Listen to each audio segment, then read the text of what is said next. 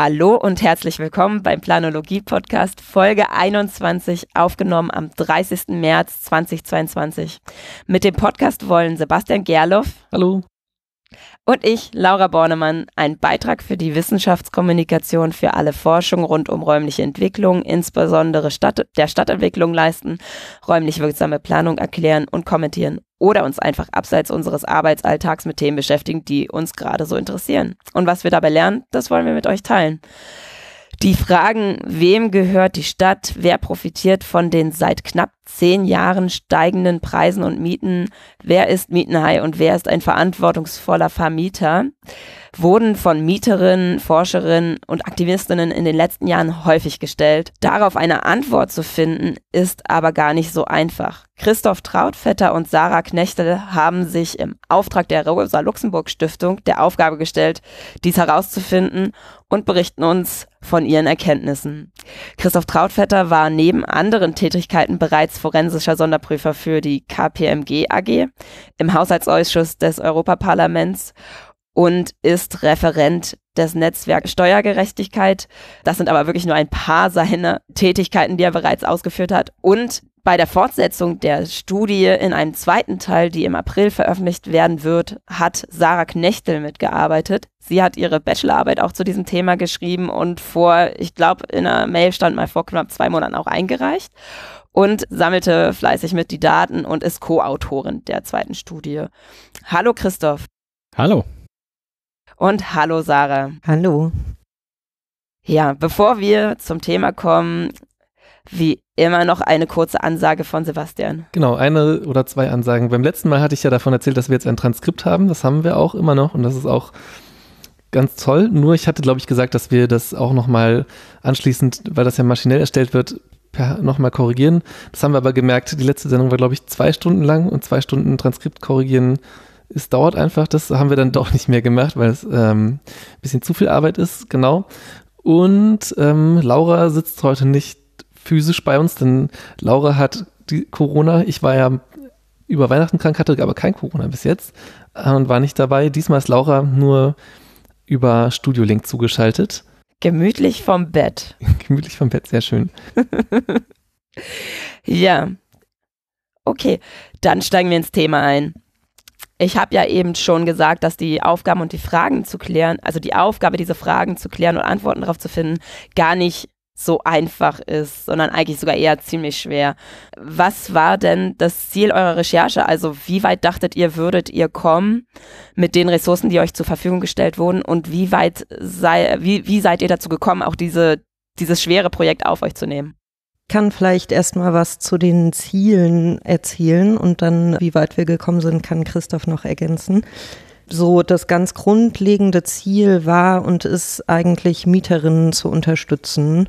Also quasi das Wissen der Mieterinnen zu stärken, bei wem sie wohnen und auch irgendwie zu empowern, das rauszufinden und damit über und für die Mieterin quasi die Eigentümerstruktur so ein bisschen transparent zu machen und auch auf politischer Ebene mit der Transparenz dann leichter Politikempfehlungen geben zu können.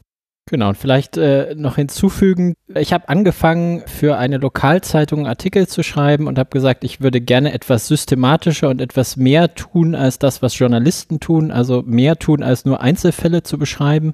Ich hoffe nach wie vor darauf, dass ich demnächst arbeitslos werde und die weitere Auswertung, die weitere Arbeit an äh, professionelle Forscher, äh, Forschungsinstitute abgeben kann.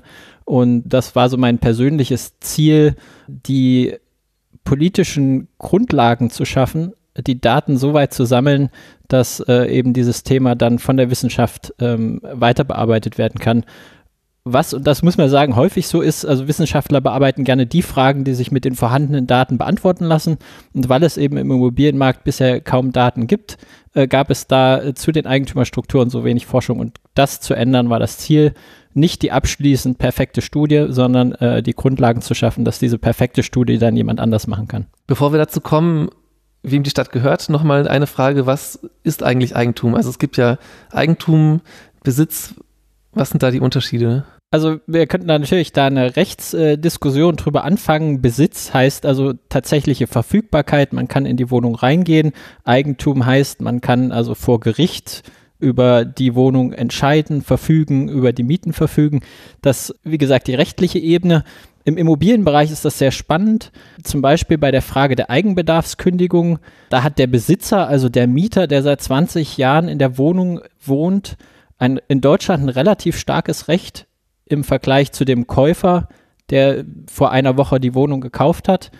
Und zwischen diesen zwei Rechten des Besitzers, also des Mieters und des Käufers, dem Eigentümer, gibt es über die Eigenbedarfskündigung eben einen gewissen Ausgleich, der rechtlich und auch oft vor Gericht dann äh, einge eingestritten, eingefochten wird. Und es gibt im Immobilienbereich auch noch ganz andere Konstellationen, zum Beispiel die Genossenschaft, wo die Menschen zwar als Mieter wohnen, aber über die Genossenschaft als Genossen eben auch Eigentümer an dem Gesamtgebäude sind. Also eine ganze Reihe von Mischformen, die jetzt nicht ganz klar juristisch dem Eigentum oder dem Besitz zuzuordnen sind, also dem Nutzen und dem Nutznießer. Wie gesagt, über die rein juristische Unterscheidung eine sehr spannende Frage.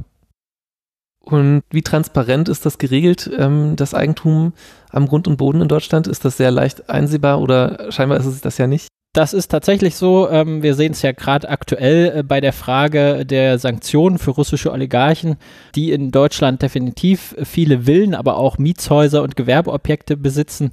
Äh, wir sind einfach nicht in der Lage herauszufinden, wem in Deutschland was gehört. Und das sind nicht nur wir, sondern das geht den Polizisten, den Steuerbehörden, den äh, Politikern und äh, den auch den äh, Vermessungsbehörden, den Grundbüchern ganz genauso. Also in Deutschland weiß tatsächlich niemand, wem die Immobilien Deutschlands gehören. Und wie ist diese Intransparenz gestaltet? Also was macht es so intra intransparent? Da gibt es verschiedenste Gründe. Ich würde jetzt so als ersten vielleicht direkt nennen, dass es eben nirgendwo konkret gesammelt ist oder so. Also es gibt keine zentrale Anlaufstelle, wo die Daten abrufbar sind und das oft irgendwie so sehr individuelle und sehr, sehr langwierige Fisselarbeit ist, sich die Daten dann zu besorgen. Ich kann auch direkt so aus meiner Rechercheperspektive, wenn man eben keinen Zugang zu dem, zu den Grundbuchdaten hat und auch nicht zu unheimlich teuren Datenbanken, die teilweise dann so Daten zur Verfügung stellen, ist das wirklich so Kleinstarbeit, dass man pro Eigentümer verschiedenste Kanäle dann irgendwie bespielen muss, um da Informationen sich zusammenzusammeln und das unheimlich lange dauert und das halt nirgendwo kollektiviert ist und irgendwie einheitlich einsehbar. Vielleicht ergänzend, es gibt in Deutschland ja ein Grundbuch oder es gibt viele lokale, lokal geführte, von den lokalen Amtsgerichten geführte Grundbücher aber deren Zweck ist eben nicht den wahren Eigentümer, der ganz am Ende äh, der Eigentümerkette steht, herauszufinden, sondern deren Aufgabe ist es nur, irgendeinen rechtlichen Ansprechpartner zu registrieren und zu erfassen. Und weil diese Grundbuchdaten eben nicht verknüpft sind mit anderen Daten, lässt sich der wahre Eigentümer dann schon sehr oft nicht herausfinden, wenn im Grundbuch einfach eine Objektgesellschaft erfasst ist. Also das passiert in ganz, ganz vielen Fällen aus ganz unterschiedlichen Gründen. Eine Immobilie wird in eine Firmenhülle verpackt und der im Grundbuch eingetragene Eigentümer ist dann diese Firmenhülle. Aber um bis zu dem letzten Eigentümer, dem wahren Eigentümer in Fleisch und Blut zu kommen, der dann hinter dieser Firmenhülle steht, ist eben oft ein langer Weg durch die Eigentümerkette dieser Firmenhülle zu einer weiteren Firmenhülle, zu einer weiteren Firmenhülle, oft über Ländergrenzen hinweg. Und weil es da eben, wie gesagt, keine Vernetzung zwischen den unterschiedlichen Registern in Deutschland, also dem Grundbuch, wo der Immobilieneigentümer eingetragen ist, und dem Handelsregister, wo dann der Eigentümer der Firmenhülle eingetragen ist, und auch über Ländergrenzen hinweg, wo dann der Firmeneigentümer der luxemburgischen Firma eingetragen ist. Also weil es diese Vernetzung nicht gibt, ist es ganz, ganz schwer, äh, die Recherche zu machen. Und oft landet man dann bei der Recherche am Ende bei solchen Eigentümerketten bei einer Firmenhülle aus den britischen Jungferninseln oder eben aus Luxemburg oder aus der Schweiz, wo in keinem Register äh, offiziell der Eigentümer erfasst ist, sondern wo der über alle möglichen Tricks, die da so auf dem Markt sind, eben ganz bewusst auch anonym gehalten wird. Und könnt ihr sagen, wo das historisch herkommt? Also ich meine, gerade das BGB, wo drin ja das Mietrecht und das Eigentumsrecht geregelt ist, ist ja eigentlich auch zu großen Teilen stammt das ja aus der preußischen Zeit, wo alles geregelt wurde bis ins kleinste Detail. Und äh, gerade sowas wie Eigentum am Grund und Boden so, so locker zu lassen, erscheint mir irgendwie jetzt gerade, das erschließt sich für mich nicht sofort, warum das so ist. Also es gibt ja zwei, zwei Funktionen und äh, man hat in Preußen tatsächlich nur an die eine gedacht und hat gesagt, wir wollen einen zuverlässigen Grundstücksverkehr. Also wir wollen immer einen Eigentümer, den man irgendwie vor Gericht auch einklagen kann und hat dabei aber vielleicht auch noch nicht so komplex gedacht an diese grenzüberschreitenden internationalen äh, Firmenkonstrukte und hat einfach gedacht, wir brauchen nur, äh, um eben äh, den ja, einen zuverlässigen Rechtsverkehr zu haben, müssen wir jede Immobilie registrieren und wir brauchen einen eingetragenen Eigentümer, den man irgendwie vor Gericht zerren kann und dass das eben auch eine Firmenhülle aus den British Virgin Islands sein kann und dann nur der Manager kommt und nicht der wahre Eigentümer, daran hat man einfach nicht gedacht und das ist auch nach heute noch so, wenn man mit Leuten, äh, die diese Grundbücher verwalten und verantworten, redet, nicht deren Verständnis und nicht deren Funktion. Das macht aber tatsächlich ein ganz zentrales rechtliches Problem, weil in unserem Grundgesetz steht eben auch, Eigentum verpflichtet. Das heißt, mit dem Eigentum an großen Immobilienvermögen kommt auch eine, eine soziale Pflicht. Und wenn aber dieses Eigentum anonymisiert und entkoppelt werden kann, dann können sich eben diese wahren Eigentümer hinter den Managern, die dann vor Gericht gezogen werden, verstecken und sich dieser moralischen Verpflichtung aus dem Grundgesetz entziehen. Und das ist ein Problem, wo man wahrscheinlich in Preußen einfach nicht dran gedacht hat, was man nicht vor Augen hatte und wo tatsächlich der Fokus nicht drauf lag, sondern da lag der Fokus wirklich auf dem Grundstücksverkehr und auf der rechtlich sicheren Abwicklung. Und warum ist das jetzt noch nicht geändert? Also wem ist, ist also ist das einfach man, also die Leute, die das beaufsichtigen und in der Verwaltung handhaben, haben kein Interesse daran, was zu ändern. Es gibt nicht den politischen Druck bisher oder gab noch nicht den politischen Druck dafür. Oder ähm, nützt das sogar am Ende jemandem oder schützt das jemandem, wenn das so bleibt, wie es ist? Also es gibt den öffentlichen Druck und es gibt auch von vielen Stellen den politischen Wunsch, das zu ändern, auch Bemühungen, das zu ändern. Es gab zum Beispiel 2019 ähm, bei der Diskussion im Bundestag über die Geldwäscherichtlinie eine relativ tiefgreifende Änderung, die dafür sorgen soll oder sollte, dass ausländische Immobilienkäufer sich in Deutschland äh, registrieren müssen, wenn sie hier eine Immobilie kaufen wollen. Also das Interesse ist da, der Druck ist da, aber es gibt Widerstände. Äh, wie gesagt, vom Grundbuch, von den Grundbuchbeamten, die sagen, das ist nicht unsere Aufgabe wir sind nur da für den Grundstücksverkehr und wir sind nicht irgendwie zur Geldwäschebekämpfung oder zu Immobilienmarktstrukturen zu ermitteln. Das ist nicht unsere Aufgabe. Und es gibt keinen zweiten neben den Grundbüchern, die diese Daten haben, der sich bisher zuständig fühlt und rechtlich auch zuständig ist. Und das zu regeln, das dauert einfach so lange. Und deswegen sind wir eben an einer Situation, wo zwar der Druck da ist, der Wunsch da ist, aber der Weg dahin noch fehlt und irgendwie rechtlich noch nicht erschlossen ist. Aber ich denke, das wird auch nicht mehr lange dauern und dann äh, haben wir diesen Widerstand auch überwunden und dafür mehr Transparenz gesorgt. Vielleicht noch zu deiner letzten Frage, wer davon profitiert. Und da, ohne jetzt Verschwörungsmythen äh, zu pflegen, kann man sagen, in Deutschland ist Transparenz vielleicht nicht der höchste Wert. Ja, mir hat auch mal äh, ein konservativer Politiker gesagt, Deutschland ist nicht mit Transparenz groß geworden wir haben in Deutschland eine Vermögensverteilung, die sehr, sehr, sehr ungleich, extrem ungleich ist und die sich eben auf solchen Wegen dann auch äh, vor den Augen der Bevölkerung sehr gut verstecken lässt.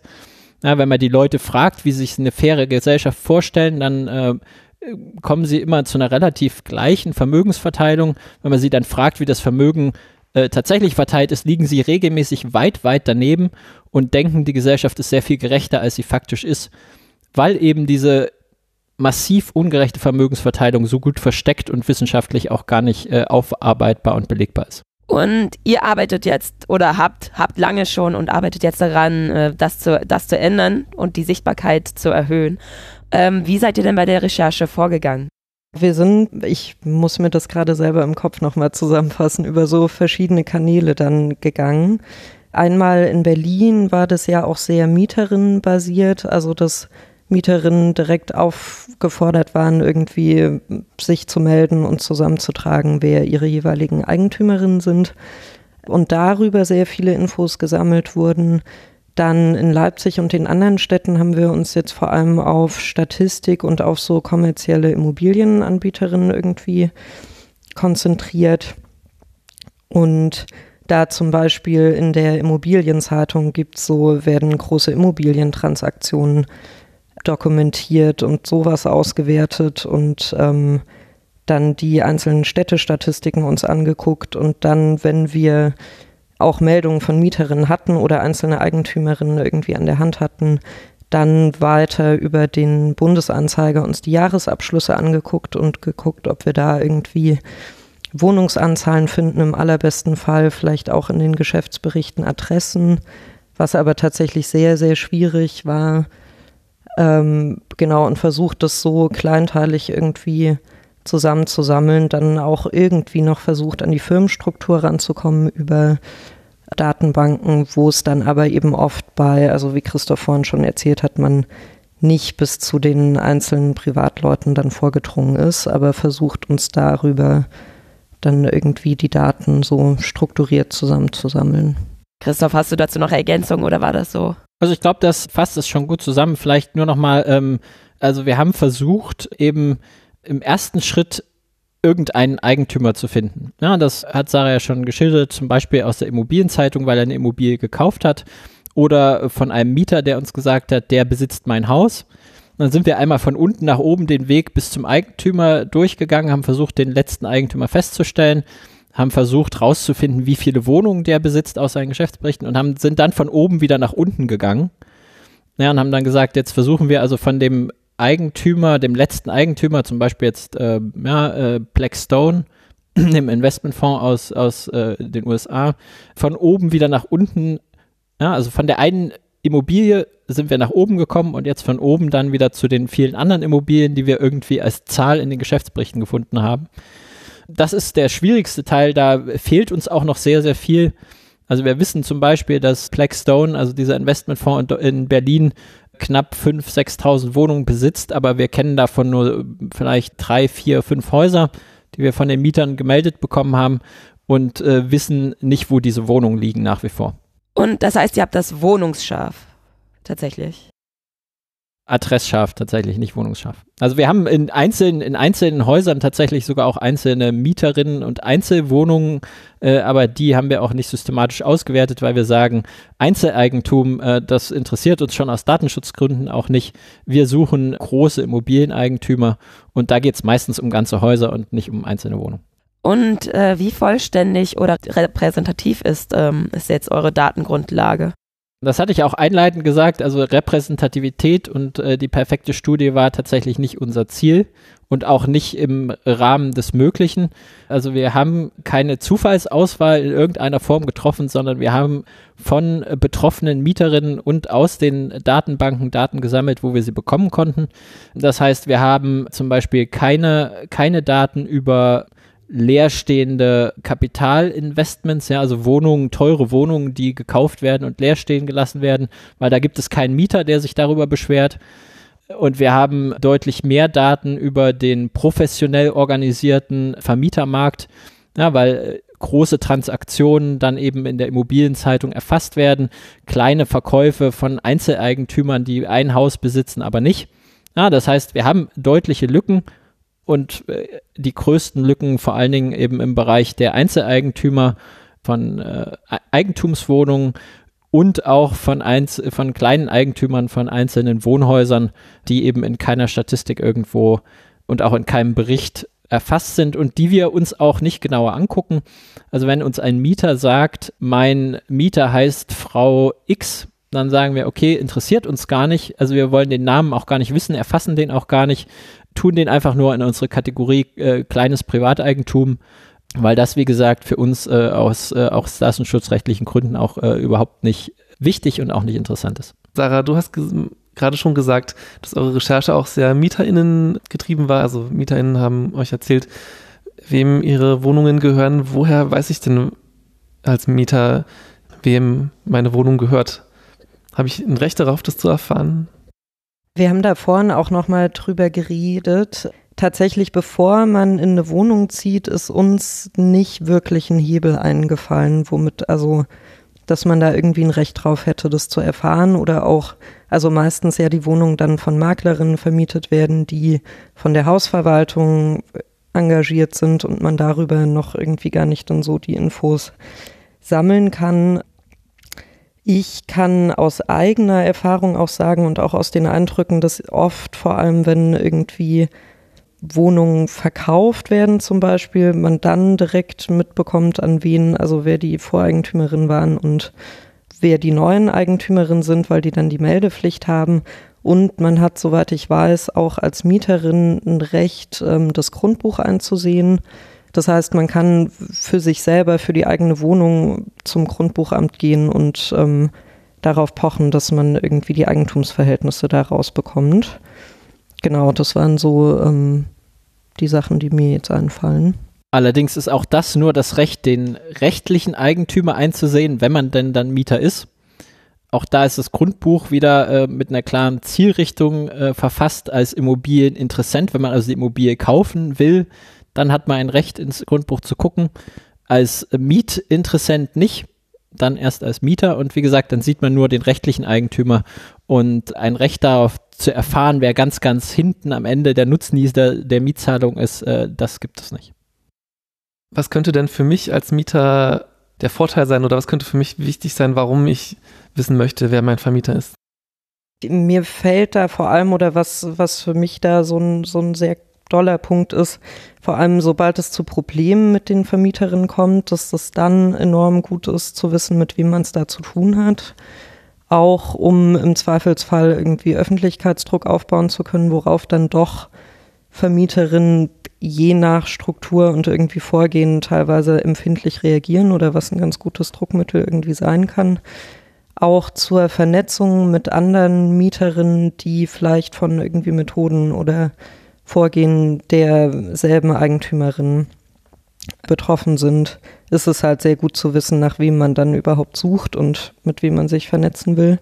Genau, vielleicht ergänzend noch also die Frage, welches Problem kann denn der Vermieter lösen? Ja, also wenn es darum geht, dass eine Heizung repariert werden kann, das macht meistens sowieso der Hausverwalter oder der Manager. Darum geht es nicht, sondern es geht darum, den Eigentümer an seine soziale Verantwortung und an seine moralische Pflicht, die sich aus dem Grundgesetz herleitet, zu erinnern. Und das ist nicht immer nötig und auch nicht immer hilfreich, aber es gibt Beispiele, ja, wo tatsächlich also der Hausverwalter, der Manager die Mieter nicht fair behandelt hat und wo die Mieter es dadurch, dass sie den wahren Eigentümer an seine soziale Pflicht erinnert haben, auch in der Öffentlichkeit auf ihn eingewirkt haben, dafür gesorgt haben, dass sie fair behandelt wurden. Das, ich vergleiche das gerne mit dem T-Shirt bei H&M. Ja, ähm, wenn man ins Geschäft geht und dieses T-Shirt vor sich sieht und äh, dann den günstigen Preis, dann kauft man es und sieht nicht, dass da möglicherweise irgendwie äh, ja, sklavenartige Produktionsbedingungen irgendwo in Bangladesch oder so dahinter stehen. Und erst wenn man tatsächlich diese Kette aufdeckt und wenn also der Investor, der jetzt die Immobilie kauft, weiß, was in seinem Namen eigentlich mit den Mietern passiert und wenn man es schafft, als Mieter oder ja, eben äh, als, als, Sklavenarbeiter dann äh, den Endnutzer, den Endnutznießer irgendwie zu erreichen und anzusprechen und ihn darauf hinzuweisen, was er vielleicht auch gar nicht weiß, was in seinem Namen und für seine Rendite eigentlich vor Ort passiert. Erst dann ähm, kann eben diese, diese, dieser Satz aus dem Grundgesetz Eigentum verpflichtet auch wirklich seine Wirkung entfalten. Was sind jetzt die Ergebnisse von eurer Studie? Wie lassen sich die Akteure am Immobilienmarkt einteilen? Und ja, bevor wir die Frage klären, wem gehört Berlin? Also erstmal zu lernen, wer, was gibt es da für Optionen, wem das gehören könnte? Ähm, ja, also wir haben so die Eigentümerinnen, die wir da gefunden haben, oder also genau, Christoph für die Berliner Studie dann auch schon in sechs Kategorien eingeteilt. Einmal in so Finanzmarkt und Börse, dann in äh, großes Privateigentum, also was dann so Immobilienunternehmen, die irgendwie privat geleitet sind, und in kleines Privateigentum, dann in die Selbstnutzerinnen und in äh, Genossenschaften und Gemeinnützige und Staat und kommunales Eigentum, also was dann so städtische Wohnungsgesellschaften zum Beispiel sind, aufgeteilt und genauso in dem, in dem Spektrum dann gearbeitet und die da eingeteilt. Und das sind also angelehnt an die offizielle Statistik, aber nicht äh, die offiziellen äh, äh Statistiken, die unterscheiden ein kleines bisschen anders. Ja, zum Beispiel diese Unterscheidung zwischen kleinem und großem Privateigentum, die gibt es in der Statistik nicht, aber ich bin tatsächlich persönlich der Meinung, dass es einen sehr großen Unterschied macht, ob wir hier über, ja, über die alte Oma von nebenan sprechen, die im Haus noch zwei Wohnungen mehr besitzt und direkt neb nebenan wohnt oder ob wir tatsächlich über jemanden sprechen, der fünf, sechs, sieben große Mietshäuser besitzt. Ja, das macht für die Debatte einen Riesenunterschied. Da wird aber in der offiziellen Statistik nicht unterschieden. Und deswegen haben wir eben diese Aufteilung Groß- und kleines Privateigentum noch hinzugefügt, auch wenn das nicht so hundertprozentig trennscharf tatsächlich zu machen ist. Und auch die Unterscheidung zwischen Finanzmarkt und Börse und großem Privateigentum gibt es in der Statistik so ähnlich, aber nicht ganz. Ja, also da werden die großen börsennotierten Wohnungsunternehmen einfach zur äh, professionellen Wohnungswirtschaft gezählt und da wird nicht nochmal unterschieden zwischen Privat und, äh, und Börse. Aber das haben wir tatsächlich gemacht äh, aus, aus der Perspektive, dass eben diese börsennotierten Wohnungsunternehmen als eine Besonderheit hier in Deutschland im Prinzip sich sehr stark Richtung Finanzmarkt, internationalem Finanzmarkt äh, orientieren und am Ende eben den gleichen Investmentfonds gehören, die dann als Finanzmarktakteure teilweise auch direkt im Wohnungsmarkt aktiv sind. Und vielleicht noch als irgendwie so, ich fand das immer ein ganz gut greifbares Beispiel, äh, was so Zahlen angeht, dann auch bei größerem Privateigentum dass ähm, allein in Berlin und Leipzig habe ich das jetzt so richtig vor Augen, dass wenn man da ein Mietshaus besitzt mit irgendwie so zehn Wohnungen, es da halt dann schon um mehrere Millionen auch teilweise geht, vielleicht um das nochmal so greifbar zu machen. Und aus anderen Berichten kenne ich noch die Gruppe der Stiftungen und Kirchen, also eigentlich zwei getrennte Gruppen, glaube ich, wenn ich mich richtig erinnere. Wie fallen die darunter? Die haben wir bei den Gemeinnützigen mit eingeordnet, glaube ich. Genau, also wir haben die äh, zusammengefasst in der Kategorie genossenschaftlich und gemeinnützig. Da gibt es ja auch sehr, sehr unterschiedliche Anbieter tatsächlich. Das ist aber ein relativ kleiner Bereich in allen Städten und deutschlandweit. Deswegen äh, haben wir die nicht nochmal, äh, und die sind in der Statistik auch ähm, tatsächlich nochmal unterschieden. Wir haben die zusammengelegt, weil sie einfach äh, zu klein sind die Frage, wie viel jetzt die Kirche in welcher Stadt äh, besitzt, das würde mich tatsächlich auch ab und zu interessieren. Ja, die kann man nicht beantworten. Die Kirche veröffentlicht sehr wenig Informationen darüber, wie viele Immobilien sie besitzen. Die äh, kann man nur in dieser Kategorie finden. Auch bei den Stiftungen äh, gäbe es tatsächlich, es wäre nochmal ein Forschungsprojekt für sich, die unterschiedlichsten Formen, also Stiftungen, die sich tatsächlich eben auch der Immobilie, der Vermietung widmen. Aber es gibt auch eine ganze Reihe von Stiftungen, die die Immobilien nur als äh, Renditeobjekt besitzen, um damit ihre gemeinnützige Arbeit zu finanzieren. Also in diesem Bereich gibt es die, äh, gibt's die spannendsten, ähm, spannendsten Einzelfälle, aber weil die insgesamt für den Immobilienmarkt nicht, äh, nicht ausschlaggebend sind, haben wir die in eine Kategorie zusammengefasst. Jetzt haben wir ja diese, diese Unterteilung oder in sechs Kategorien. Welche ähm, Verhaltensweisen legen die denn an den Tag, wenn es darum geht, Immobilien, also sowohl Wohnen als auch Gewerbeimmobilien bereitzustellen und zu vermieten? Also ein Ziel der Studie war eben tatsächlich auch Rückschlüsse auf die Verhaltensweisen zu ziehen. Da muss man natürlich dazu sagen, das geht äh, auch wieder nicht, nicht wissenschaftlich genau und exakt, zumindest nicht mit unseren Mitteln. Es gibt in Schweden tatsächlich die äh, den Auftrag der Statistikbehörden regelmäßig abzufragen, nach Eigentümergruppe sortiert, wie hoch sind die Durchschnittsmieten, wie sind verschiedene, äh, verschiedene Kennzahlen dann auch in diesen Eigentümergruppen verteilt. Das können wir mit unseren Mitteln leider nicht abschließend beurteilen und das weiß auch keiner. Es weiß in Deutschland tatsächlich auch, trotz unserer Arbeit ist es auch nicht gelungen, das rauszufinden. Es weiß keiner, ob jetzt der kleine Privatvermieter eigentlich im Schnitt niedrigere oder höhere Mieten nimmt, ob der kleine Privatvermieter netter ist oder fieser ist. Das lässt sich nicht mal im Schnitt sagen. Im Einzelfall äh, gibt es da natürlich alles, ja. Es gibt den netten kleinen Privatvermieter, der sich wirklich auch um sein Haus kümmert und sehr, sehr faire Mieten nimmt, vielleicht auch einfach regelmäßig vergisst, die Mieten zu erhöhen, weil er sein Haus auch nicht professionell managen lässt. Gibt aber genauso auch Kleinvermieter, die eben massiv auf Eigenbedarfskündigung setzen, vorgetäuscht teilweise, die maximale Mietpreise nehmen, die sich nicht an Mietpreisbremsen und Gesetze halten, weil sie hoffen, unter dem Radar zu fliegen. Und ähm, also da gibt es aber eben, wie gesagt, in Deutschland keine Statistiken drüber und die können wir auch nicht liefern. Was wir sagen können, ist, bei den Eigentümergruppen, die wir uns angeguckt haben, gibt es auch wieder in den Eigentümergruppen natürlich eine, eine Unterschiede, aber es gibt so ein paar Tendenzen, die man festlegen kann. Man kann sagen, wenn man sich zum Beispiel die Frage der Spekulation anguckt, äh, dann kann man sagen, äh, es gibt also den, die Investmentfonds, äh, die häufig oder fast immer Zeithorizont von drei bis zehn Jahren haben und vor allen Dingen darauf setzen, in diesen drei bis zehn Jahren maximale Wertsteigerung aus der Immobilie rauszupressen und dann zu verschwinden. Und auf der anderen Seite des Kontinuums sind die Genossenschaften und die staatlichen Wohnungsbaugesellschaften, die äh, die Immobilien im Prinzip für immer halten. Und das macht in der aktuellen Situation, wo die Werte so stark gestiegen sind, einen riesen Unterschied. Na, also die Investmentfonds mit ihrer kurzfristigen äh, Strategie haben eben ziehen auch jede Woche, jeden Monat, jedes Jahr massiv Werte aus der Stadt auf ihre Privatkonten und sorgen dafür, dass dann die Nachfolger, die die Immobilien teuer von ihnen kaufen, notgedrungenerweise teuer vermieten müssen. Ja, während die Genossenschaften, die eben diese teuren Preise aktuell gar nicht realisieren, sondern ihre Immobilien für immer halten und zu ihren Anschaffungskosten im Prinzip vermieten, zu den Einkaufspreisen, die können mit 6 Euro mieten, ja, weil sie ihre Bestände über 100 Jahre gehalten haben, riesen Profite machen. Ja, das heißt, also wir haben, und das, äh, da würde ich sagen, unterscheiden sich die Eigentümergruppen kaum. Also durch die Bank weg steigen die Mieten regelmäßig. Bei den äh, Privaten ein kleines bisschen schneller, vor allen Dingen jetzt in Boomzeiten ein bisschen schneller. Aber im Schnitt äh, erhöhen auch die Genossenschaften, auch die staatlichen Wohnungsbaugesellschaften ihre Mieten regelmäßig. Der große Unterschied ist aber, und da stehen wir jetzt, äh, glaube ich, noch an einem, äh, an einem Scheidepunkt, wo sich die Verhalten auch noch ändern werden.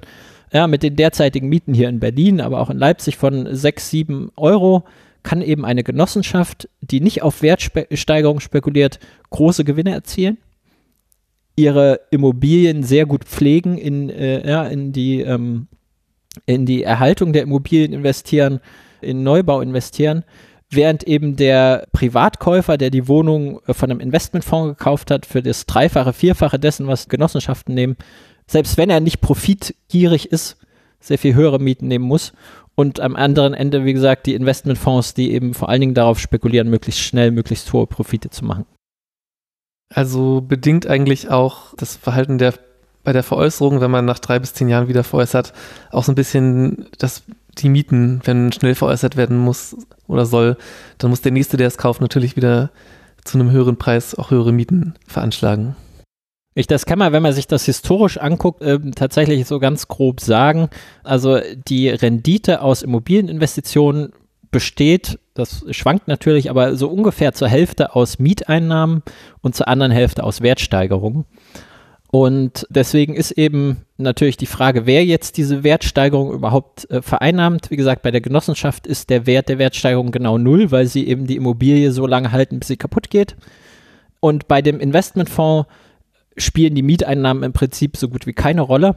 Da ja, machen die Wertsteigerungen 70, 80, 90 Prozent des Gewinns aus, weil sie gucken, dass sie eben in kurzer Zeit äh, ohne so sehr auf die Mieten zu gucken, eben maximale Wertsteigerung generieren. Und dann gibt es dazwischen eben den normalen Eigentümer, der so 50-50 ähm, über die lange Zeit Wertsteigerung plus Mieteinnahmen äh, aus seinen Immobilien zieht. Und ganz spannend da auch die privaten Eigentümer und auch eben die Geschichte, dieses Märchen des, des netten Privatvermieters, die sich äh, in Berlin zum Beispiel regelmäßig zeigt, ähm, dass es vielleicht, also äh, gibt es ganz, ganz viele Fälle hier in Berlin, der nette alte Herr, der sich mit sehr viel Liebe um sein Haus kümmert, der seine Mieter seit 30 Jahren kennt, soziale Mieten von ihnen verlangt und keine Mietsteigerung durchsetzt, wenn der dann stirbt und an seine drei Kinder vererbt, die irgendwo in der Welt wohnen und überhaupt kein Interesse haben, sich um die Berliner Immobilie zu, zu kümmern, dann verkaufen die zum Maximalpreis. Ja. Die sind also anders als der Investmentfonds, diese Privatbesitzer, die verkaufen nicht nach drei oder vier oder fünf oder zehn Jahren. Aber dann, wenn die Erbschaft eintritt, äh, dann wechseln oft diese Immobilien den Eigentümer und dann eben auch zum Maximalpreis. Und dann ist der Privatkäufer, der danach kommt, eben gezwungen, tatsächlich äh, hohe Mieten zu nehmen, um überhaupt eine Rendite zu erwirtschaften. Wie lässt sich denn diese Renditeerwartungen einordnen und wie hoch sind diese Renditeerwartungen? Also neben dem, dass es einen zeitlichen äh, Horizont von drei bis zehn Jahren gibt bei zum Beispiel Investmentfonds, ja, haben da die, also die, die unterschiedlichen äh, Eigentümer haben unterschiedliche äh, Zeithorizonte und was für Renditeerwartungen von welchen wisst ihr und ja, und kann man die irgendwie fassbar machen, weil einfach nur irgendwie Prozentzahlen hören, das ähm, ist ja häufig schwer, das irgendwie einzuordnen. Also wir haben äh, tatsächlich in unserer Studie auch mal so ein äh, Renditethermometer aufgestellt und man kann das, äh, also natürlich auch da wieder nicht über die Zeit ein, einmalig sagen, aber man kann äh, zumindest in der Tendenz zwei Sachen sagen. Zum einen, große Vermögen verdienen strukturell höhere Renditen also es gibt in Deutschland ganz, ganz viele Kleineigentümer, die mit ihrer Immobilie sogar nach Inflation Verlust machen. An, am unteren Ende. Und am oberen Ende stehen äh, die Investmentfonds, die das Geld von reichen Privateigentümern sammeln. Ja, also da gibt es dann Zugangsbeschränkungen, man muss mindestens 10 Millionen Euro investieren, um bei so einem Fonds dabei zu sein. Da werden dann Renditen von teilweise 15 bis 20 Prozent abgerufen die ähnliche Renditen erzielt zum Beispiel auch der Aktieninvestor, ja, wenn er zur richtigen Zeit investiert hat. Also wer äh, zum Beispiel 2012 oder 2013 eine Aktie bei der Deutschen Wohnen gekauft hat, der konnte in den letzten Jahren tatsächlich auch Renditen von 15 bis 20 Prozent erzielen und kommt damit, äh, wie gesagt, in die Nähe dieser Investmentfonds kann aber passieren, dass das auch ein paar Jahre dann mal äh, nicht so gut läuft wie in den letzten zehn Jahren. Also da, das war ja an der Börse tatsächlich ein, äh, ein, ein Feuerwerk der Kurse und da sind eben die Wertsteigerungen an der Börse auch für den Kleinanleger in den letzten Jahren so hoch gewesen, dass da solche Renditen erzielt werden. Und dazwischen liegen dann die die reichen und weniger reichen Privateigentümer, die so äh, irgendwie sechs, sieben Prozent als Zielwert, äh, fünf Prozent vielleicht als Zielwert haben. Ja, also ich habe mit einigen äh, auch Multimillionären gesprochen, die halt sagen, so über ihr Portfolio betrachtet, ist das so ihre Zielgröße, 5, ja, 4, 5, 6 Prozent an Rendite. Und äh, dann kommt man schließlich zu den, zu den Genossenschaften, zu den staatlichen, die im Prinzip sagen, äh, die wollen keine Rendite oder äh, vielleicht eine Rendite, die ein Inflationsausgleich ist, also irgendwie sowas 1 bis 2 Prozent. Ja, und wie gesagt, am unteren Ende dann die Privateigentümer, die teilweise sogar Verlust machen äh, und in den Minusbereich gehen. So jetzt hast du ja gesagt, also nur Prozente hilft nicht. Jetzt habe ich eine ganze Reihe von Prozenten gesagt, ja, von 0 bis 20 Prozent. Das, äh, das macht einen riesen Unterschied. Also das geht teilweise so weit, ja, äh, wenn man das jetzt mal mit der Miete vergleicht und sagt, so eine, eine typische Mietwohnung bringt 10.000 Euro Miete im Jahr. Ja? Kostet, also das, die, die Mieter zahlen vielleicht äh, ja, 12.000, 13.000 nach Abzug der Kosten, bleiben 10.000 Euro Mieteinnahmen übrig. Ähm, und die kostet aber 200.000 Euro. So, und wenn, wenn man jetzt sagt, 20 Prozent von 200.000 Euro, das sind 40.000 Euro. Ja? Das heißt, der Investor, der diese Wohnung gekauft hat und 20 Prozent Rendite macht auf sein eingesetztes Kapital, der verdient tatsächlich 40.000 Euro im Jahr aus dieser Wohnung, obwohl die Mieteinnahmen nur 10.000 Euro hoch sind. Und das ist, äh, klingt völlig unmöglich, passiert aber regelmäßig. Ja, also der Investmentfonds kauft die Wohnung für 1000 Euro und verkauft sie nach fünf Jahren für 3.000 oder 4.000 Euro den Quadratmeter. Und diese Wertsteigerung sorgt dafür, dass er eben in diesen fünf Jahren eine Rendite von 20 Prozent erzielen kann. Und die sorgt dafür, dass er, obwohl in dieser Zeit, in diesen fünf Jahren, die Mieter nur 50.000 Euro äh, Miete gezahlt haben, er am Ende mit 200.000 Euro mehr in der Tasche aus diesem Investment aussteigt. Und diese 200.000 Euro mehr, die müssen dann die Mieter in der Zukunft zahlen. Ja, also derjenige, der dann den hohen Kaufpreis auf den Tisch legt, der macht das, weil er denkt, er kann äh, also diesen hohen Au Kaufpreis dann durch zukünftige Mieteinnahmen irgendwie refinanzieren. Das heißt, da hat dann der Käufer, der dem Investmentfonds die teurere Wohnung abkauft, der hat dann die Aufgabe, diese Rendite, die die Investmentfonds zum Beispiel dann jetzt schon mitgenommen haben, die dann eben durch seine Mieten in der Zukunft irgendwie wieder reinzuholen. Und könnte der dann aber nicht dasselbe Spiel nochmal treiben und gar nicht mehr, also du hattest ja schon gesagt, unter Umständen gar nicht mehr mit den Mieten rechnen, sondern das Ganze nochmal wiederholen und noch eins draufsetzen? Das äh, funktioniert ab und zu, aber es funktioniert nicht dauerhaft. Ja, irgendwann müssen diese, äh, diese gestiegenen äh, Werte dann auch irgendwann einmal eingenommen werden.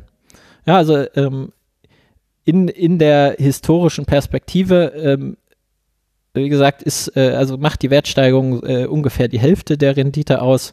Äh, und das funktioniert durch die Inflation auch, dass also die Leute immer ein bisschen mehr verdienen aber strukturell muss eben ein Großteil der Rendite über die lange Frist aus der Miete kommen und äh, also nur auf Wertsteigerung spekulieren.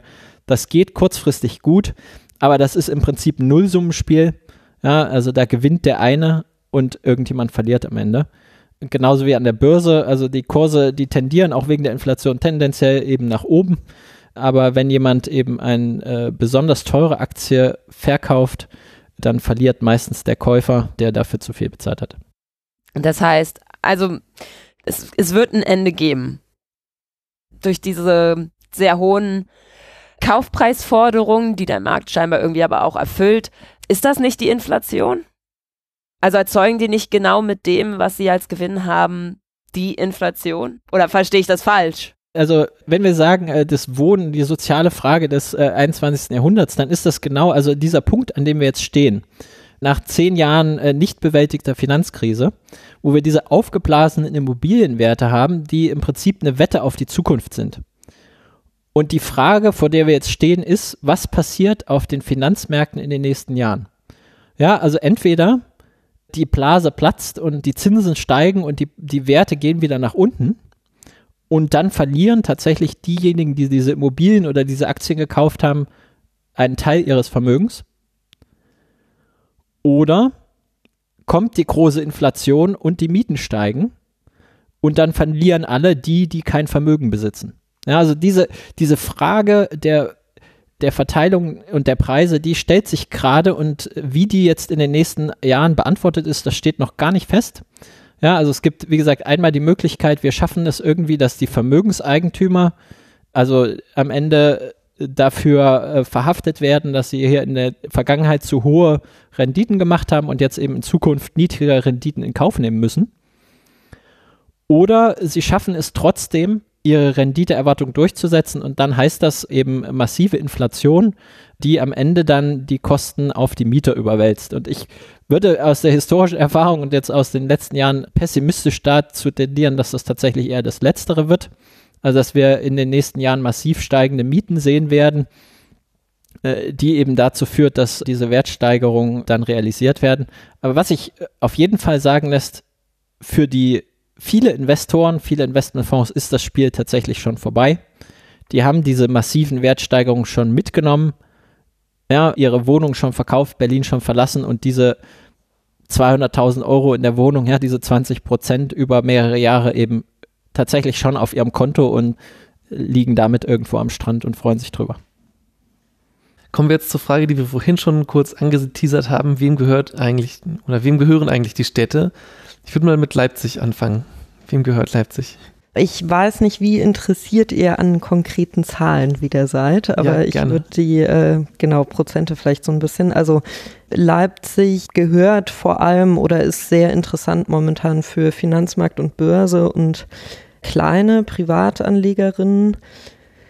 Börse und Finanzmarkt, da haben wir ähm, 15 Prozent, also die haben 15 Prozent Anteil am Leipziger Wohnungsmarkt und die kleinen Privatanlegerinnen äh, haben wir sogar mit rund 28 Prozent ähm, hier analysiert.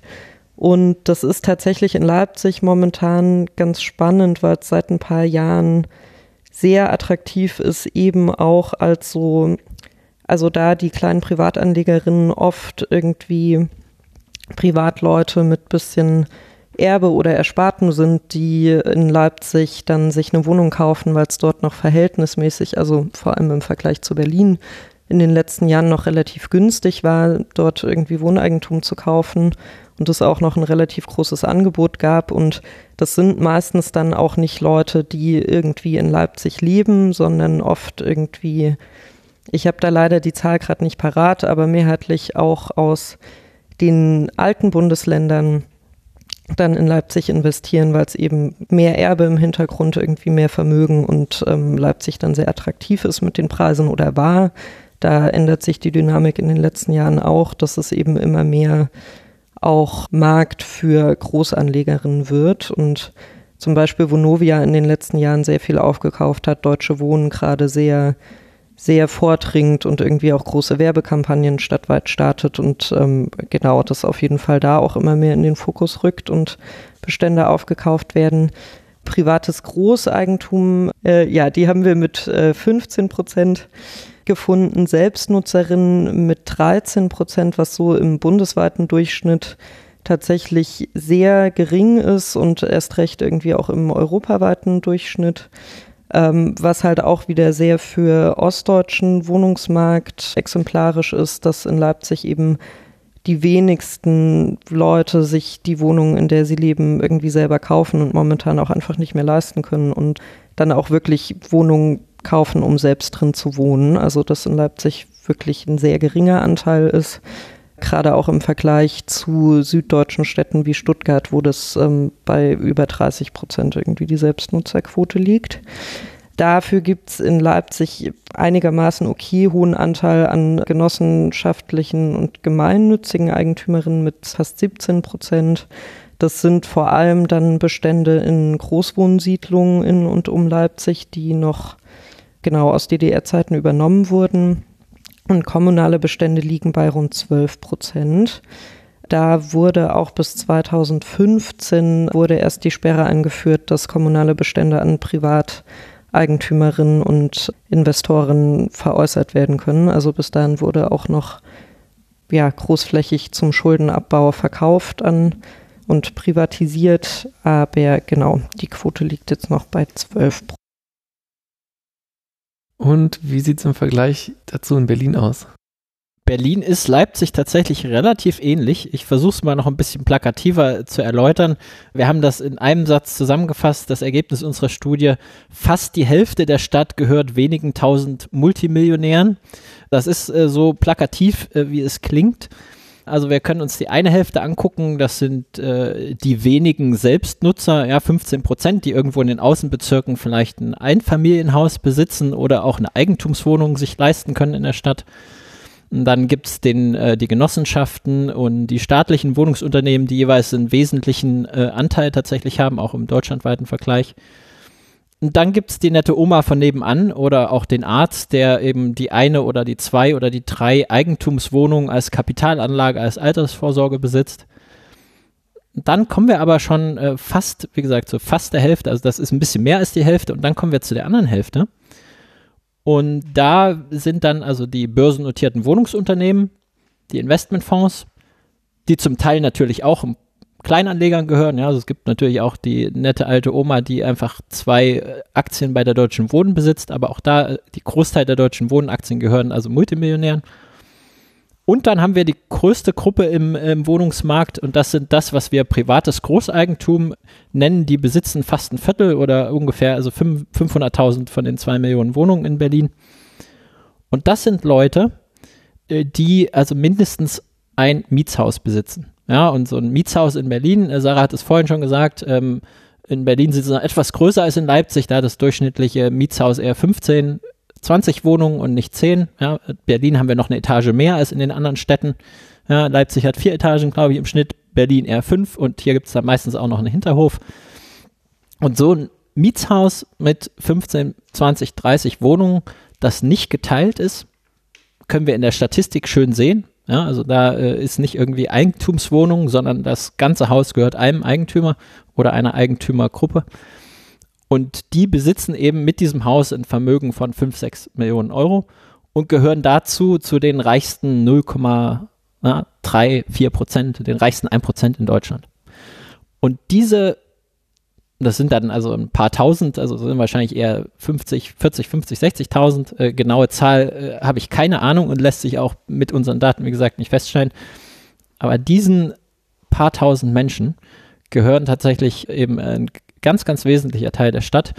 Und da sind dann, das ist schön aufgeteilt, da sind dann Leute wie Roger Akelius, dem bis vor kurzem eben äh, mehrere 10.000 oder mehr als 10.000 Wohnungen in der Stadt gehört haben, einem Schweden.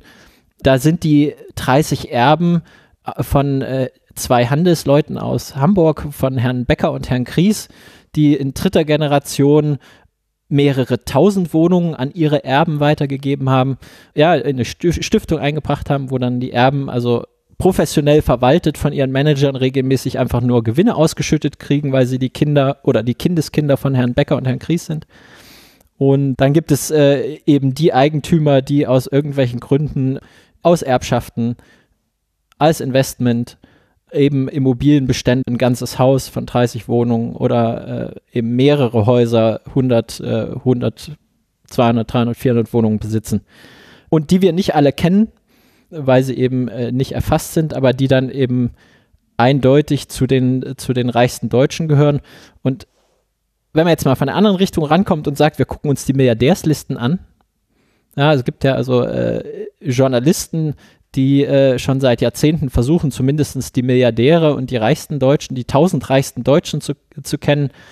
Und ich kenne einige, die eigentlich auf die Milliardärsliste gehören, aber da nicht stehen, weil sie Immobilien vor allen Dingen besitzen und dieses Immobilieneigentum für die Journalisten nicht zugänglich ist, hatte ich ja am Anfang schon äh, kurz angesprochen.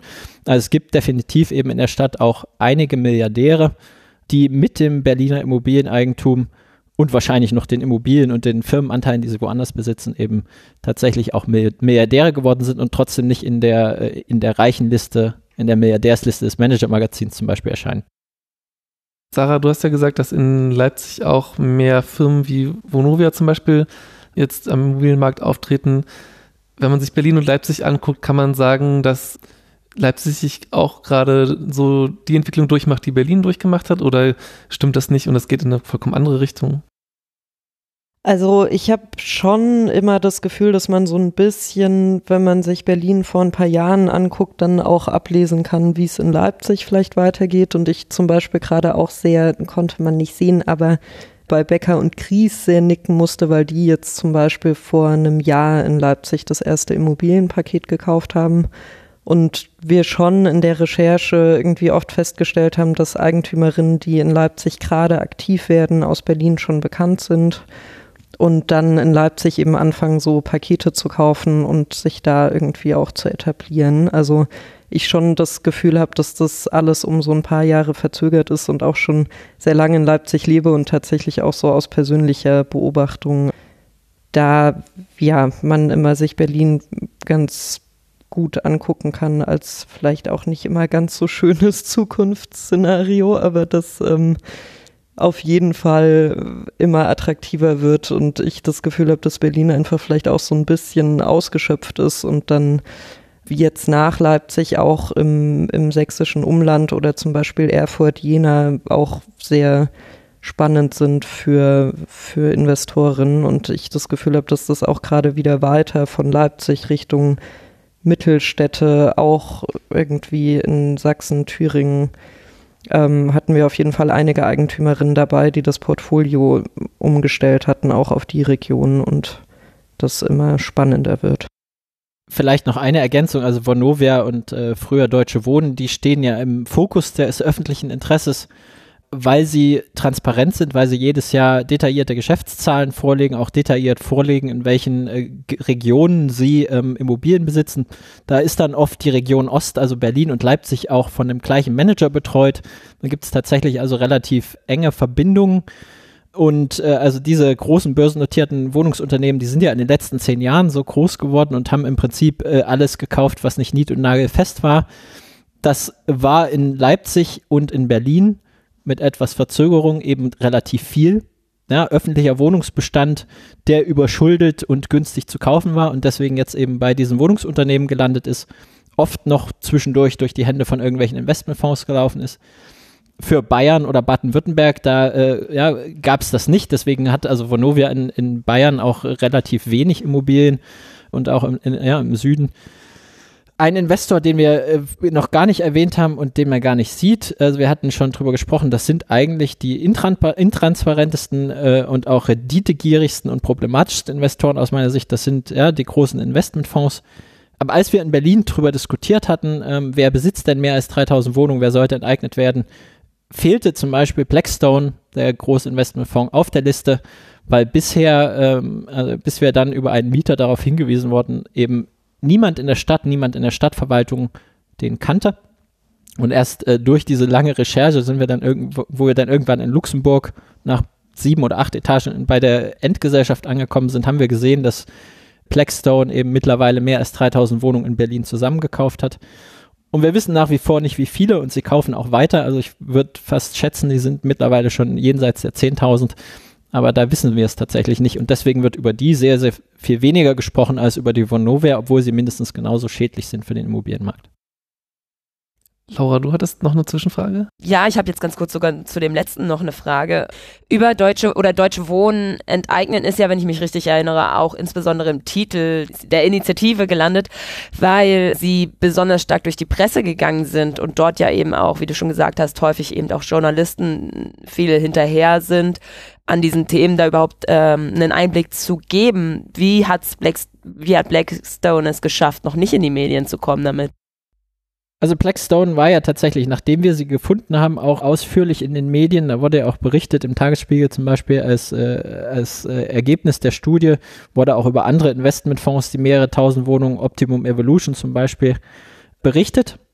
Sie haben es aber geschafft, bisher völlig unter dem Radar zu fliegen, weil nirgendwo zentral erfasst wird, wie viele Wohnungen äh, ja, äh, ein Investor in Berlin besitzt, weil das eben nirgendwo äh, systematisch ausgewertet wird und weil die Journalisten sich auf öffentliche Quellen beschränken müssen. Ja, und da ist eben der große Unterschied zwischen dem Investmentfonds und dem börsennotierten Wohnungsunternehmen, dass also das börsennotierte Wohnungsunternehmen durch die Börse und durch die Börsennotierung zu regelmäßigen Offenlegungspflichten angehalten ist. Das heißt, die müssen alle Vierteljahr und einmal im Jahr einen großen Geschäftsbericht vorlegen, wo sie Details veröffentlichen, über die dann die Journalisten schreiben und sprechen können, während Blackstone das eben nicht muss.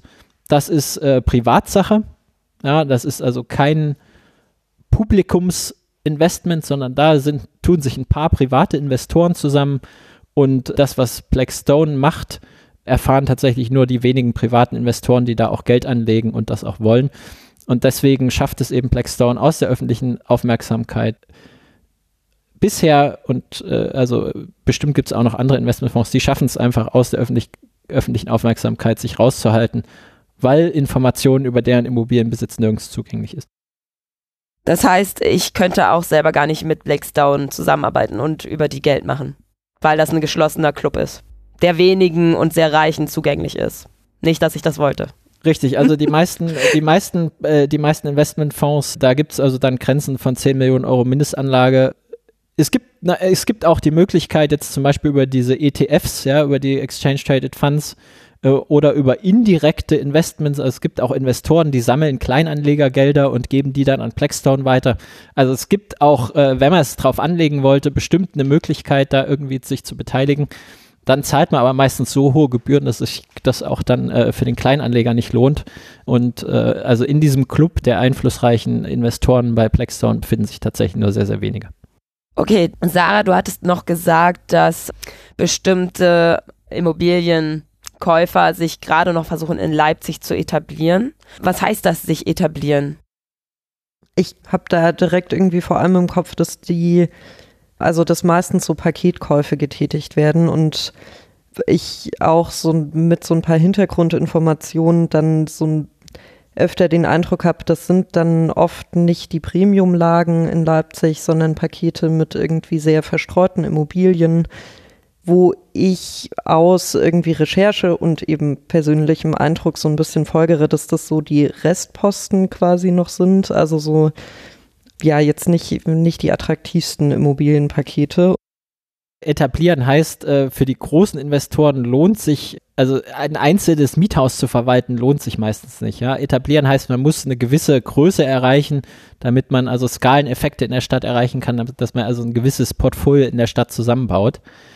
Und da gibt es auch wieder ganz unterschiedliche Investment Strategien und Investorentypen, die großen ja, Investmentfonds oder die Wohnung, börsennotierten Wohnungsunternehmen oder auch Becker und Kries, die machen sich eben diese Mühe, nicht einzelne Immobilien zu kaufen, sondern die kaufen Pakete, ja, wo sich dann der Aufwand für sie auch lohnt. Ja, wie gesagt, sich lokal irgendwie um ein Haus zu kümmern, da gibt es andere, die das machen. Das lohnt sich für die Großen nicht. Und deswegen heißt es oft, dann gibt es oft Zwischenhändler, die einzelne Wohnhäuser zusammenkaufen, in so ein Paket verpacken und äh, eben dann an einen größeren Investor weitergeben. Also der, Immobilienmarkt ist sehr, sehr vielschichtig. Ja, und wenn man sich aber die großen Transaktionen anguckt, dann äh, sind das oft die gleichen Pakete. Ja, und es gibt ein paar Leute, die tatsächlich einzelne Häuser zusammenkaufen, in Pakete verpacken, aber so die großen Investoren, die reichen dann immer nur die schon verpackten Pakete von einem zum nächsten. Und äh, da ist tatsächlich eben die Anzahl dieser Pakete, die überhaupt handelbar sind, relativ beschränkt. Und da suchen die großen Investoren einfach nach Möglichkeiten, wo sie so Pakete tatsächlich noch kostengünstig ersteigern können. Zu eurer Untersuchung lässt euch, lässt sich die Methode wie ihr sie angewandt habt, ähm, skalieren auf noch mehr Städte, größere Zusammenhänge? Also wir machen jetzt gerade, gucken uns gerade noch äh, sechs deutsche und sechs europäische Städte an, aber nicht dem gleichen Aufwand, der gleichen Sorgfalt, äh, mit sehr viel weniger Mieterkontakt, als wir das jetzt in, äh, in Berlin oder auch in Leipzig gemacht haben, wo wir auch persönlich vor Ort sind. Und die Arbeit, die wir machen, die lässt sich nicht skalieren. Deswegen habe ich ja eingangs auch gesagt, mein Ziel ist tatsächlich demnächst arbeitslos zu werden, weil aus dieser Arbeit die politische Einsicht erwächst, dass es sich lohnt, diese Fragen zu stellen, dass es lohnt, diese Studien anzufertigen und dass wir dafür einfach die Datensätze zur Verfügung stellen, um solche Studien zu ermöglichen. Und dann lässt es sich skalieren. Also wenn wir sagen, und das ist tatsächlich so, bei den äh, Liegenschaftsämtern des jedes Bundeslands, bei den Grundbuchämtern gibt es Excel-Tabellen, wo alle Eigentümer einer Stadt erfasst sind. Die lassen sich elektronisch mit den Handelsregisterdaten verknüpfen. Und dann kann man für Millionen von Eigentümern, ja, also diese Recherche tatsächlich skalieren und ausweiten, weil der Computer einem den größten Teil der Arbeit abnehmen kann. Nicht alles, aber den größten Teil. Und erst dann können wir das auch regelmäßig aktualisieren, aktuell halten, darstellen, auswerten. Und wie gesagt, ich bin hoffnungsfroh, dass das demnächst gelingt. Also, dass die Arbeit skaliert wird, aber nicht mehr mit unseren Methoden, sondern dann mit, äh, mit anderen Datenzugängen. Und wir können das sehen, zum Beispiel, es gibt das Projekt Who Owns New York City, das noch auf einem ganz anderen Level Analysen durchführen kann, weil die alle paar Monate von der Stadt den kompletten Datensatz aller Eigentümer bekommen mit Kaufpreisen, mit Mietpreisen, ja, und dann lassen sich natürlich noch ganz, ganz andere Auswertungen machen. Das geht mit unserer Methode eben nicht. Ja, unsere Methode kann tatsächlich nur aufzeigen, welche Fragen wichtig sind und wie wichtig es ist, die zu beantworten und äh, so also Antwortkategorien und Tendenzen aufzeigen, aber äh, eben das zu skalieren und äh, systematisch und wissenschaftlich zu beantworten, dafür brauchen wir einen anderen Datenzugang. Was macht dich so hoffnungsfroh, dass das tatsächlich passiert? Also werden dafür schon bereits Mittel, Forschungsmittel bereitgestellt? Die Forschungsmittel sind nicht das Problem. Ich glaube, die finden sich ganz, ganz schnell. Es gibt auch Forschungsaufträge. Ja, ähm, das Bundesinnenministerium hat äh, letztes Jahr das staatliche Institut, das BBSR-Institut beauftragt, einmal eine Studie zu machen über ausländische Immobilieneigentümer in Deutschland, wo es eigentlich genau darum ging, äh, für Eigentümertransparenz zu sorgen und diese Daten auszuwerten. Die ist nicht am Geld gescheitert, sondern die ist tatsächlich nach der Vorstudie eingestellt worden, weil der Datenzugang nach wie vor fehlt. Und das ist, äh, das ist die Krux, an der wir gerade noch arbeiten müssen. Und äh, mich macht hoffnungsfroh, dass im Koalitionsvertrag der Ampelregierung, aber auch hier in Berlin von Rot-Grün-Rot drinne steht, dass also die Politik, also die Politik für mehr Transparenz sorgen will, dass äh, Grundbuch und Transparenzregister verknüpft werden sollen, dass also diese Daten zugänglich und auswertbar gemacht werden sollen. Ähm, Frankreich hat es letztes Jahr vorgemacht, hat den kompletten Datensatz für ganz Frankreich ins Internet gestellt zum Runterladen. Und ich glaube, auch in Deutschland hält da nicht mehr viel uns auf. Und wir haben tatsächlich auch aktuell ein Projekt schon am Laufen, parallel zu der Studie, die wir gerade schreiben, wo wir aus einzelnen Städten, aus einzelnen Bundesländern tatsächlich auch hören, dass äh, diese Daten zur Verfügung stehen und für äh, journalistische Recherchen und teilweise sogar für wissenschaftliche Recherchen auch zur Verfügung gestellt werden. Und das ist, wie gesagt, alles schon jetzt seit Jahren in der Vorbereitung. Und jetzt kommt die Suche nach den russischen, den Vermögenswerten der russischen Oligarchen obendrauf, wo wirklich auch der letzte in Deutschland, ja, also der letzte Polizist, der letzte, ähm, äh, aber auch der letzte Bürger erkennt, wir wissen gar nicht, wem Deutschland gehört. Wir können gar nicht nachvollziehen, welche Immobilien den Oligarchen gehört. Und das äh, führt gerade dazu, dass in ganz, ganz vielen Bereichen ein Umdecken einsetzt und sagt, das kann so nicht bleiben. Und ich hoffe, das ist vielleicht so der, der Tropfen, der dann das Fass zum Überlaufen bringt und jetzt in vielleicht auch in ziemlich kurzer Zeit dafür sorgt, dass wir demnächst sehr viel mehr Transparenz auf dem Immobilienmarkt bekommen.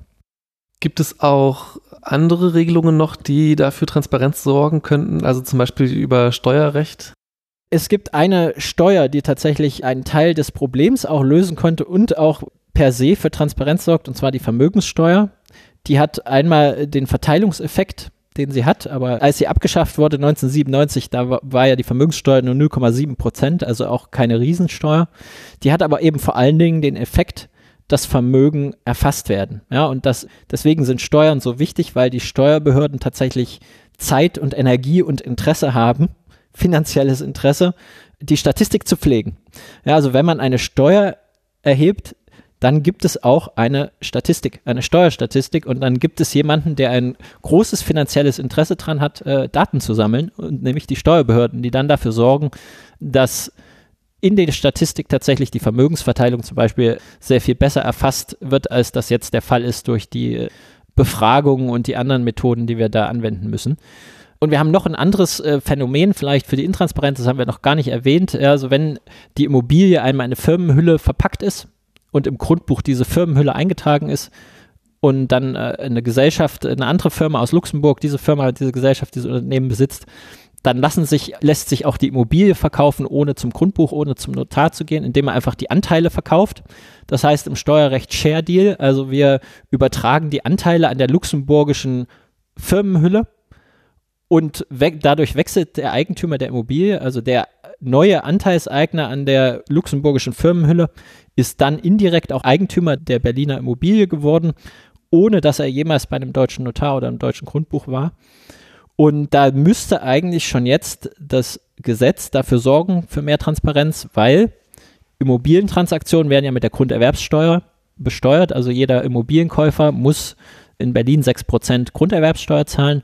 Deswegen versuchen die Behörden schon jetzt eben Verkäufe zu registrieren.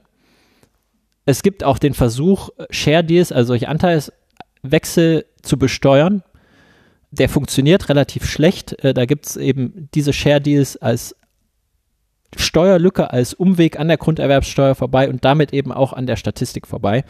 Das heißt, da könnte man sagen, wenn, wenn wir jetzt die Steuerbehörden in die Lage versetzen, eben solche Anteilseignerwechsel zu besteuern und die dann auch noch festzustellen, dann würden die Steuerbehörden anfangen, tatsächlich eben auch Verkäufe zu registrieren und äh, da indirekt auch für mehr Transparenz sorgen.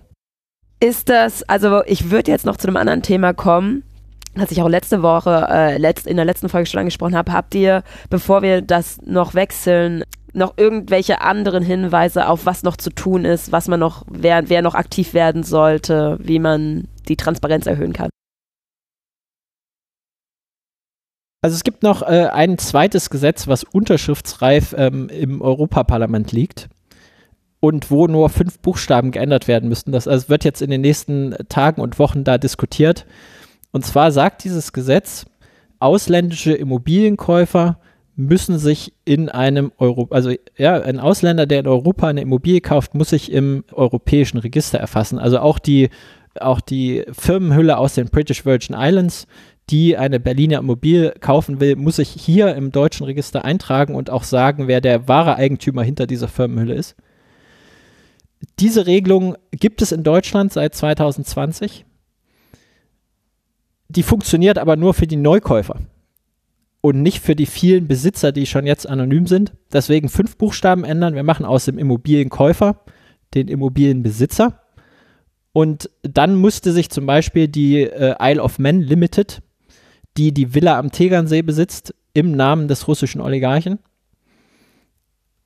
bei uns im Transparenzregister registrieren und müsste sagen, der wahre Eigentümer hinter dieser Isle of Man Limited ist Herr Usmanov, der Oligarch aus Russland und ihr könnt ihm seine Wohnung wegnehmen.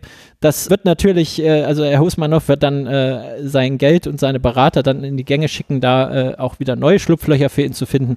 Aber das wäre tatsächlich eine Regel, die in wenigen Wochen mit nur fünf neuen Buchstaben tatsächlich dafür sorgen könnte, dass wir einen großen Schritt Richtung Transparenz machen würden.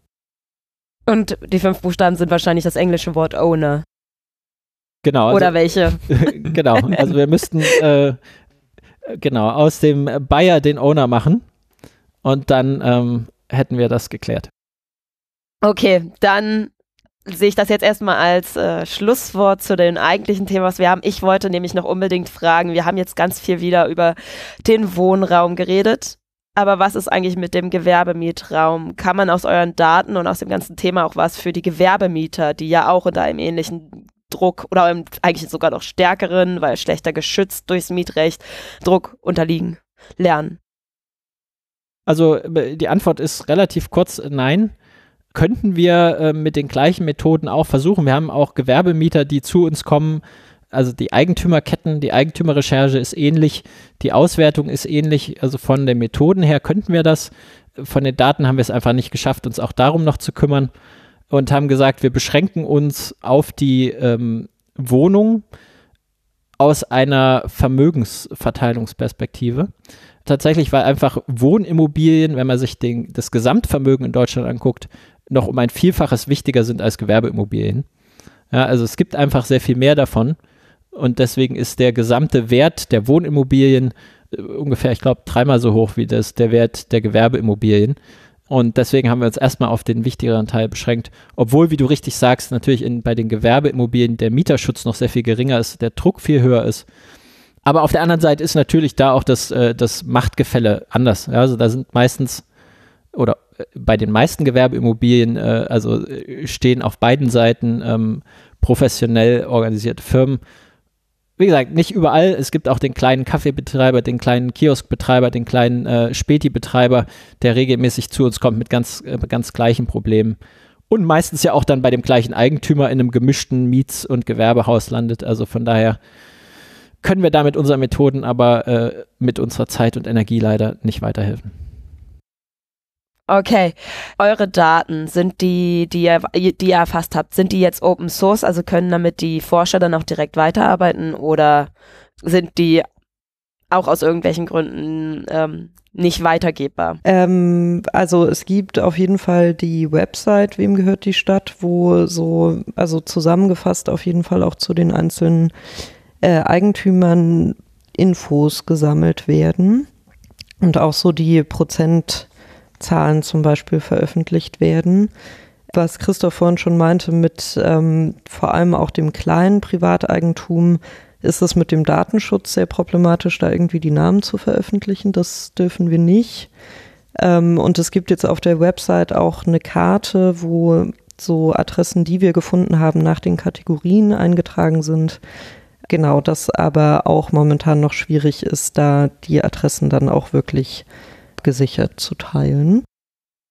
Genau, also äh, vielleicht die Antwort ist äh, nein, unsere Daten sind nicht Open Source, auch nicht vollständig öffentlich zugänglich aus Datenschutzgründen, sondern sie sind aber also für, für Forschungszwecke auch auf Anfrage immer erhältlich. Ja, also da können wir tatsächlich dann äh, eben immer auch eine Lösung finden, äh, wo das datenschutzkonform irgendwie geht. Und wir sind im Prinzip an die gleichen Gesetze und die gleichen auch offenen Fragen gebunden und tasten uns da langsam ran. Ja, nach der ersten Veröffentlichung, nach der Berlin-Studie 2019, hat es wenige Wochen gedauert, bis die erste Datenschutzbeschwerde beim Datenschutzbeauftragten eingegangen ist.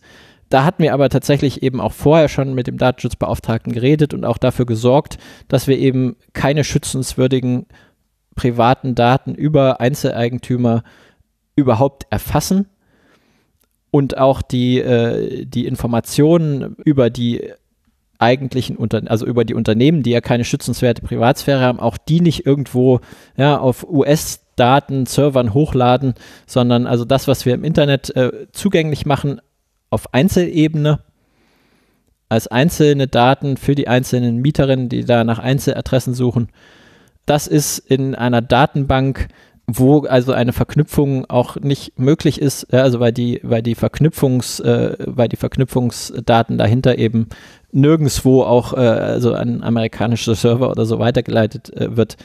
wie gesagt, aus, aus dem Bemühen, tatsächlich einen maximalen Datenschutz äh, zu gewährleisten und trotzdem das öffentliche Interesse zur Beantwortung dieser Frage zu erfüllen. Sarah, du hast deine Bachelorarbeit jetzt abgegeben und äh, Christoph, du hast gesagt, du möchtest eigentlich gerne arbeitslos werden demnächst. Wie geht's denn jetzt für euch weiter? Verlasst ihr dieses Thema jetzt oder ähm, was macht ihr?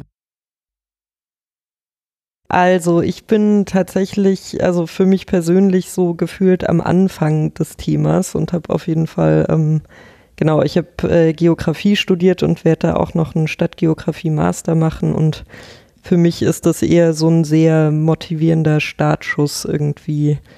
Also ich habe sehr Lust, mich die nächsten Jahrzehnte damit zu beschäftigen und auch das Gefühl, dass das Thema nicht an irgendwie Aktualität verlieren wird.